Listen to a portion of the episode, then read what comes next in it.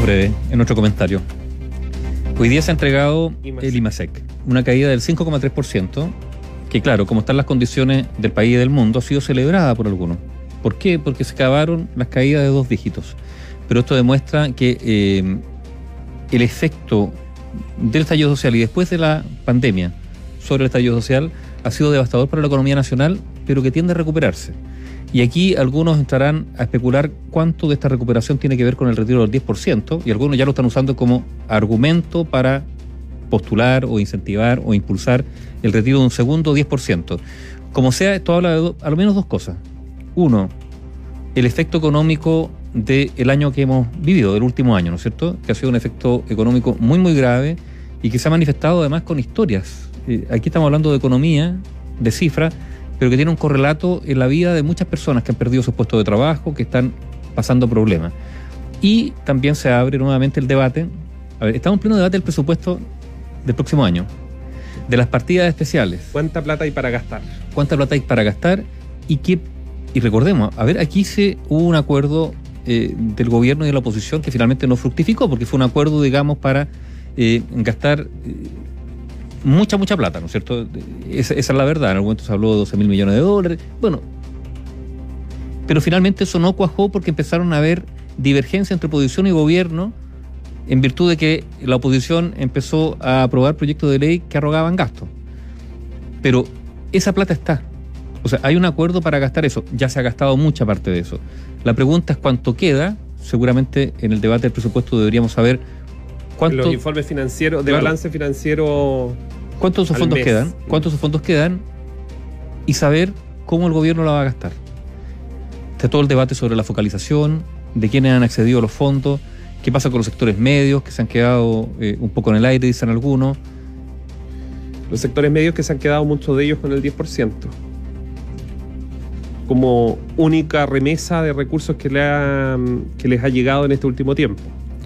Y, lo otro también hay que decir que la destrucción de empleo, que ha sido muy profunda en nuestro país, y digámoslo, esto en un contexto mundial, esto está pasando, a ver, el, debate presidencial de Estados Unidos, vamos a hablar de las elecciones mañana, eh, también está cruzado por esto, eh, la situación económica en Europa, eh, etcétera, etcétera.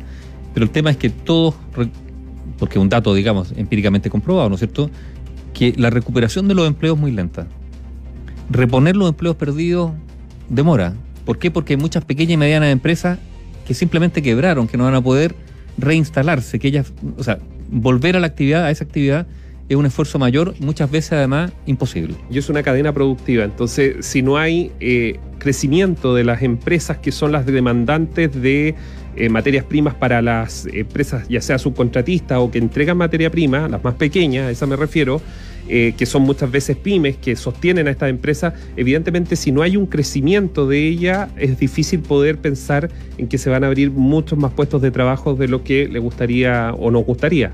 Ahora, hay que ser positivo, sí. La economía también tiene un pilar importante que es el efecto de la mirada al corto y largo plazo que puede ser más bien positiva, pero también hay que ser realistas esta cifra y este, este frenazo de la caída libre que tenía Chile también se debe a la entrega de los subsidios, cuestionado o no, pero se ha entregado una cantidad de recursos en materia de subsidios. Segundo, el 10% evidentemente se empieza a notar.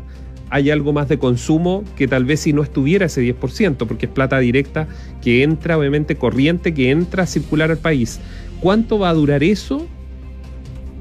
Es la duda. O sea, si usted recibió recursos, por ejemplo, el 10%, tenga cuidado cómo los gasta. O sea, hay que ser muy cuidadoso porque lo que viene hacia adelante todavía no está escrito. Bueno, se está escribiendo en Europa la segunda ola, ¿no es cierto? Nada, nada puede asegurar que aquí no haya una segunda ola. Eh, ¿En qué momento? No, lo sabemos, pero Europa está viviendo una segunda ola con reconfinamiento. Los gobiernos no quieren confinamientos totales porque eh, bueno, lo dijo el, encargado de la OMS para Europa, hay tres efectos. Uno es un efecto económico que ha sido devastador y los gobiernos europeos, claro, ya han gastado buena parte de lo que tenían. Después lo segundo habla, eh, dijo, dijo el director de la OMS, Kugle, Kugle, Kugle en, eh, en, en el encargado de Europa de la OMS, que lo otro es la violencia intrafamiliar, el aumento. Y en tercer lugar, la sanidad mental hay que pensar en París, por ejemplo, para quienes no han tenido la suerte de conocer esa capital. Eh, cuando uno está, todos los departamentos, los espacios son, pequeños. muy pequeños. O sea, usted se queda en un hotel y tiene que literalmente sacar muchas veces la maleta para afuera para entrar al baño, porque las puertas son, bueno, son lugares muy, muy pequeños. Imagínense estar encerrado en lugares, no sé, de 20 metros cuadrados. Claro, y, en esas ciudades se hace mucha vida en la calle. En la calle. En los cafés. Entonces eso está prohibido y hay un efecto en la salud mental de todas maneras eh, evidente, dice la autoridad. Yo creo que en Chile también, en algún momento eso habrá que, no sé, que contabilizarlo. Eh, y por eso no se quieren hacer confinamientos totales. Ahora, está el aspecto económico eh, y una forma de vivir nueva que, a la cual hay que prepararse. Pero la segunda ola en Europa ya está, no hay vacuna. La segunda ola en Chile o, o en el hemisferio sur, para no hablar solo de Chile, el hemisferio sur probablemente también llegue, quizás cuando, a finales de verano, no lo sabemos, pero también hay que estar preparado para eso. Y estar preparado para eso también significa disponer de recursos en unos meses más. Y eso probablemente signifique, por parte de las autoridades, ver o guardar parte de los recursos disponibles para diciembre, para enero, para febrero, para marzo. O sea, por ejemplo, yo no he escuchado, y me imagino que lo deben estar trabajando el Palacio de la Moneda, qué está haciendo con Temuco y las zonas eh, más vulnerables de Temuco, que está en una cuarentena nuevamente total. Eh, hay que pensar en alimentar a ciertos sectores más vulnerables, es parte de la realidad. Esto estamos hablando de alimentación, para que las personas tengan que comer durante las semanas que van a estar encerradas obligatoriamente. Todo eso es como una especie de fantasma, pero que vuelve. Eh, ocurrió en Punta Arenas, está ocurriendo en Temuco, y si no nos cuidamos, si no tomamos las medidas de seguridad necesarias, de protección a este COVID, a la COVID-19 que está entre nosotros, perfectamente Santiago puede volver a una cuarentena tal como la vivimos en el mes de abril, mayo, junio. Néstor, y por varias razones. Uno, porque llega el verano, llega el calor y la gente quiere salir, el instinto es salir, somos seres sociables. En Europa, la segunda ola fue transmitida buena parte por los jóvenes que salieron en, las vacaciones del verano. Fíjate que yo leí un artículo respecto a la... El, el virus ha ido cambiando, ¿no es cierto? Hay distintas cepas. La cepa que actualmente está golpeando a Europa, el 80% de los casos reportados en Reino Unido en, el último periodo es de esa cepa. ¿De dónde viene? Viene de un brote en España de trabajadores agrícolas que fue repartido por toda Europa por quienes fueron a veranear a España.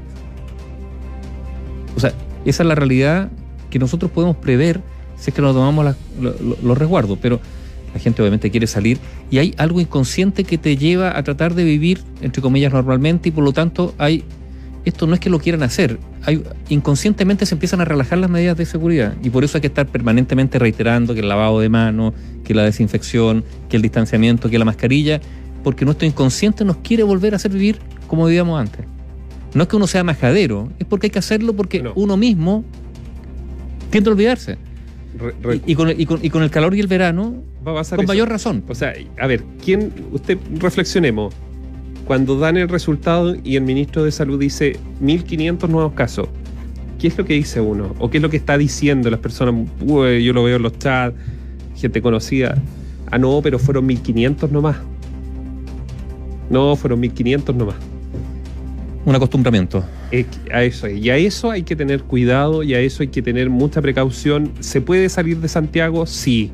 La autoridad así lo, lo decidió. Usted puede ir a Viña del Mar, podrá ir a los lugares donde se cumple el protocolo. El tema es el cuidado. Si usted va a ir a esos lugares, comprar la mercadería antes, no salir en las zonas, porque eso es tremendamente peligroso porque puede llevar el virus a lugares que hasta ahora han logrado tener eh, controlada la pandemia de la COVID-19. La radio, análisis y opinión independientes.